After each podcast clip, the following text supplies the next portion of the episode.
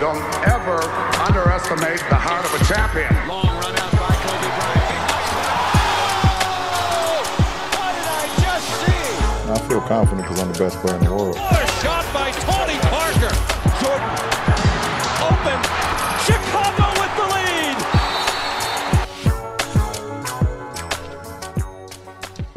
Allons-nous aller vers un premier sacre des Suns et une première bague pour Chris Paul, à moins que les Bucks de Milwaukee ne prennent la couronne 50 ans après leur unique sacre avec Karim Abdul-Jabbar à l'époque? C'est une finale inédite au vu du palmarès quasi vierge de ces deux franchises. Mais avant d'aller plus loin, on va faire un bilan euh, de ces playoffs sous forme de top et, flop, comme tu as l'habitude de le faire, euh, Julien. Euh, alors, qu'est-ce que tu as euh, envie de célébrer là, si on fait un bilan de Ouais. playoffs en pleine finale de NBA Bon, évidemment, c'est subjectif, hein, mais euh, moi, dans mon top 1, je mettrais euh, la remontada des Hawks contre les Sixers au match 5, si je dis pas de bêtises. Dans un match qui semblait plié, ça a été finalement un des plus grands moments de ces playoffs. Euh, voir les Hawks euh, en finale, euh, en finale de conf était une véritable surprise. Ce qui me permet d'ailleurs d'évoquer Trey Young dans ce top, qui a été la pépite de ces playoffs. Voilà, je sais pas ce que vous, est-ce que vous attendiez à ça euh, de la part des Hawks et surtout de Trey Young, euh, messieurs Philippe et Arnaud?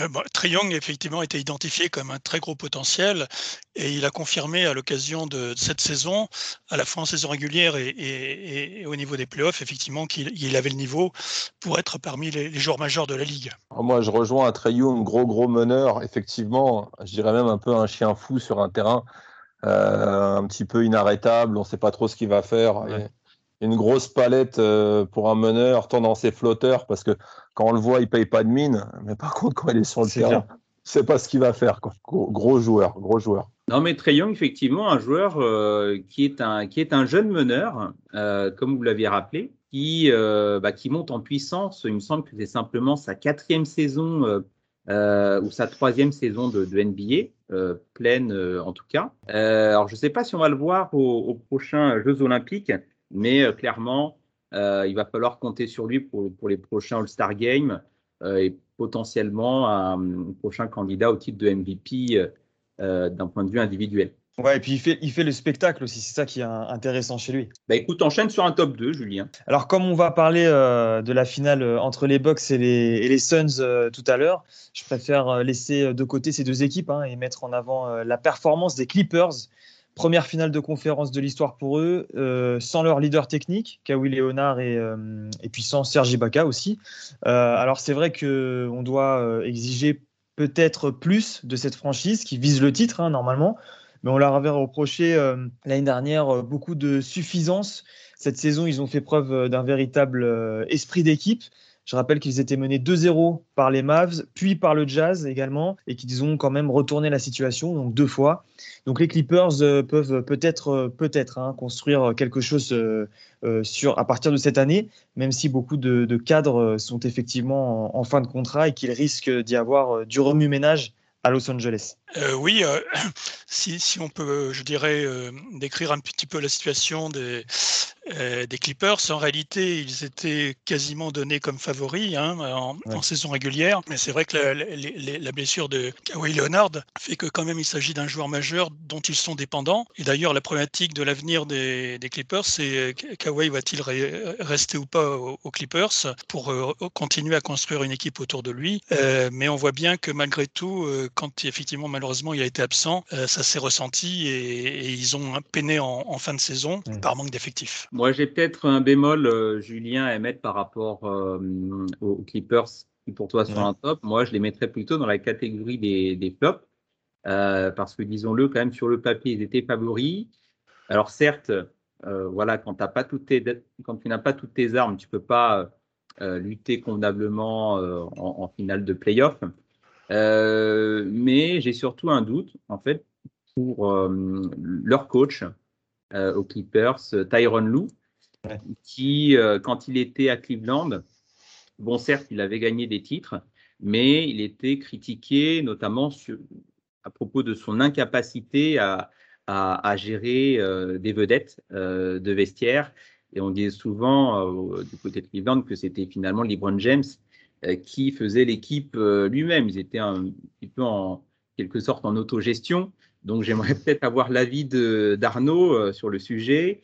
Euh, un coach comme Tyron Lou, sans grande personnalité, euh, est-il le, bon encadrant pour une, franchise avec de telles stars? Alors, ah, je vais, c'est difficile de juger. Alors, si on se met dans la peau de l'entraîneur, effectivement, c'est ce qui lui avait été longuement critiqué, euh, la non-gestion des stars, même si lui-même a été à un moment une star sur quelques, quelques, quelques finales jouées, il me semble, à l'époque, contre les Sixers. Mais effectivement, euh, Tyron Lou a, beaucoup été critiqué sur le, fait que c'était LeBron qui gérait le vestiaire et qui faisait les choix tactiques.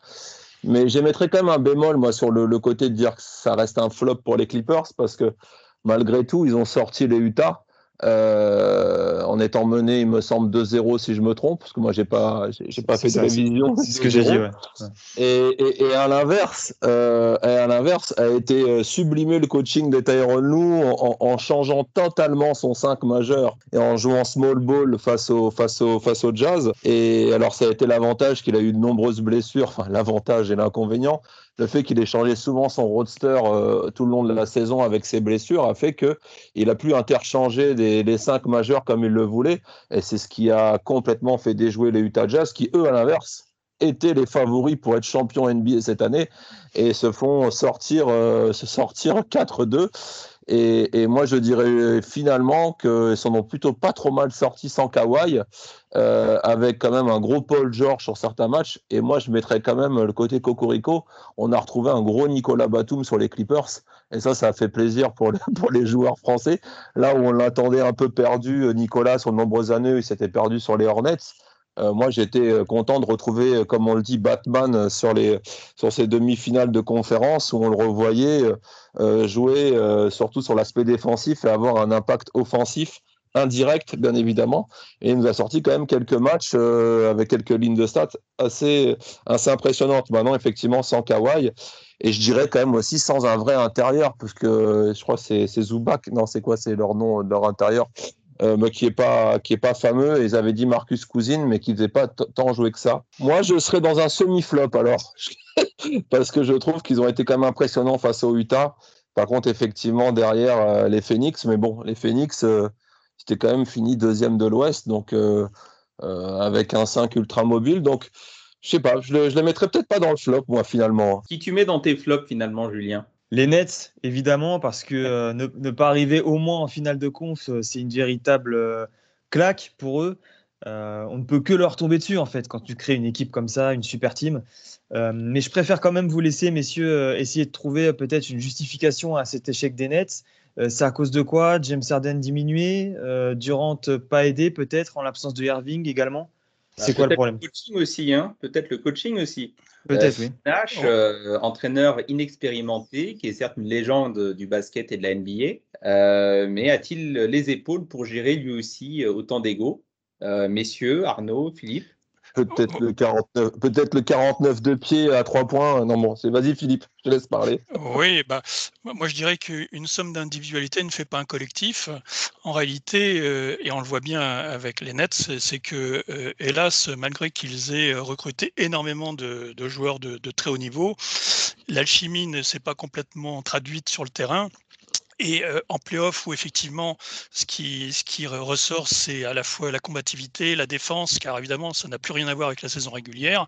Eh bien, on a vu que là, ils ont, calé. En plus, ils ont eu effectivement des blessures, mais comme toutes les équipes, d'ailleurs, les équipes qui étaient, je dirais, plutôt au top en saison régulière ont eu des blessures en fin de saison régulière et ça s'est retrouvé au niveau des résultats en, en, playoff. Et ce sont les équipes les plus constantes dont on parlera tout à l'heure, les, Bucks et les, les Suns, qui en réalité ont tiré leur épingle du jeu. Alors, qu'est-ce qui manque euh, là pour une équipe comme les Nets euh, pour qu'ils puissent bah, arriver en finale NBA euh, et, puis, et puis triompher? Parce que on ne pourra pas dire qu'il manque des joueurs. Quand tu as Kevin Durant, James Harden, Kyrie Irving, Blake Griffin. Alors, on a eu aussi à un moment donné la Marcus Aldridge qui a dû stopper malheureusement sa saison et sa carrière. on peut encore citer DeAndre Jordan. Bon, effectivement, là, les stars, on les a. Euh, à chaque poste en plus. Qu'est-ce qui manque concrètement? Et ça, c'est, je laisse Arnaud euh, en, parler, mais je pense que c'est, le lien entre tous ces joueurs de, très haut niveau. effectivement, euh, le, fait que le trio magique n'a pas pu jouer souvent ensemble, même lors de la saison, euh, fait que euh, l'alchimie sur, un- sur, on va dire, un pari d'une équipe All-Star, parce que c'est une équipe All-Star, faut pas se mentir, même si certaines de ces stars étaient plutôt des, des, euh, des stars euh, en, déclinaison pour leur âge. Euh, mais effectivement, je pense euh, le fait qu'ils ont très peu joué ensemble et c'est une équipe constituée euh, à très court terme. Et je pense ce qu'il a manqué, c'est peut-être une saison pour que cette équipe joue, joue ensemble et se connaisse mieux. Après, pareil, hein, je redis, mais si Kevin Durant marque son 3 points et met pas le pied sur la ligne, c'est eux qui sont en finale. hein. Donc en fait, ça se joue quasiment à rien. Euh, en réalité, Euh, et parce qu'ils étaient en train aussi de mener les, en train de mener les, les, les Milwaukee, mais l'avantage de Milwaukee, c'est qu'ils ont l'expérience, euh, ils ont des joueurs, un peu moins des grandes stars, mais des, des joueurs qui savent sortir du banc, ce que ne fait pas malheureusement les, les Nets parce que le trio bouffe le ballon, quoi. Le trio bouffe le ballon.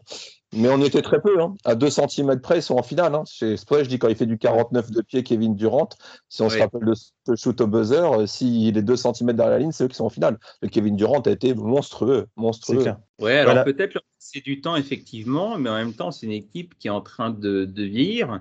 Euh, Harden, Durant, euh, tout ça, ils ont, passé, ils ont passé la trentaine. Pareil pour DeAndre Jordan, pareil pour, euh, euh, pour, euh, pour Blake Griffin. Euh, Est-ce que finalement, ça ne sera pas une sorte de fardeau à traîner, là, cette addition d'âge? Bah, proba- probablement. Après, la- j'ai pas le- l'exactitude des, contrats. Je crois qu'il y en a qui ont des contrats très courts. C'est pour ça que je me suis permis de dire au début, ils ont construit une équipe à court terme euh, parce que ça trade vite dans tous les sens. Après, euh, certains avaient la soif du, du titre. hein, quand même, euh, n'a pas de pas de titre, à part si je me trompe et j'ai raté un épisode. Mais effectivement, Kyrie l'avait déjà, Kevin l'avait déjà, Durant. Effectivement, peut-être que je sais pas. Ça se joue à pas grand chose, hein, ça joue à pas grand chose, mais je, pense quand même que le, le- la grosse résultante de ces playoffs, c'est quand même euh, la saison, euh, euh, la conclusion, la conclusion des playoffs où il y a une, somme importante de blessures tout au long de tout au long des playoffs qui qui est due aussi à la trêve euh, et euh, au Covid qu'il y a eu la saison dernière et, et les joueurs se sont plaints et le premier qui avait porté ce discours-là, il me semble sans se tromper, c'était c'était euh, euh, LeBron James qui LeBron disait voilà qui disait qu'il allait avoir beaucoup de blessures et, et ça n'a pas manqué hein, mine de rien voilà Pour clôturer ce débat sur les flops, Julien Ben, en deuxième flop, euh, les Sixers, à mon grand regret. Alors, je les ai gardés pour la fin exprès parce que j'en faisais euh, mes favoris pour la victoire finale. Ben Simmons euh, est sous le feu des critiques en ce moment et c'est vrai qu'il est un peu le symbole de cet échec. Il a un véritable déficit psychologique euh, au lancer. Il a un manque cruel d'agressivité offensive, c'est très clair.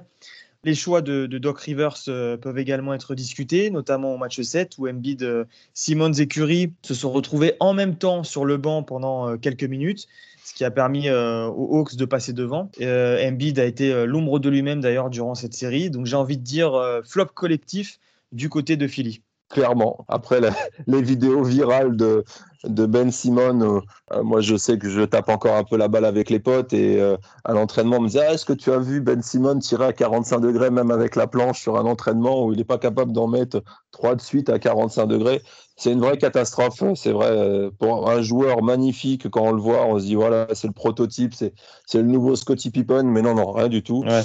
Quand on n'a pas de shoot, ça reste un sport d'adresse et c'est quand même dommage à ce niveau-là qu'on n'est pas capable de marquer des lancers francs ou ne même pas avoir une, une arme comme le shoot à mi-distance parce que disons le joueur, le joueur en lui-même, s'il avait un shoot, il serait tout simplement monstrueux. hein, quand on voit ce qu'il est capable de faire proche du cercle. Mais effectivement, le vrai flop, les Sixers. Là, je rejoins totalement.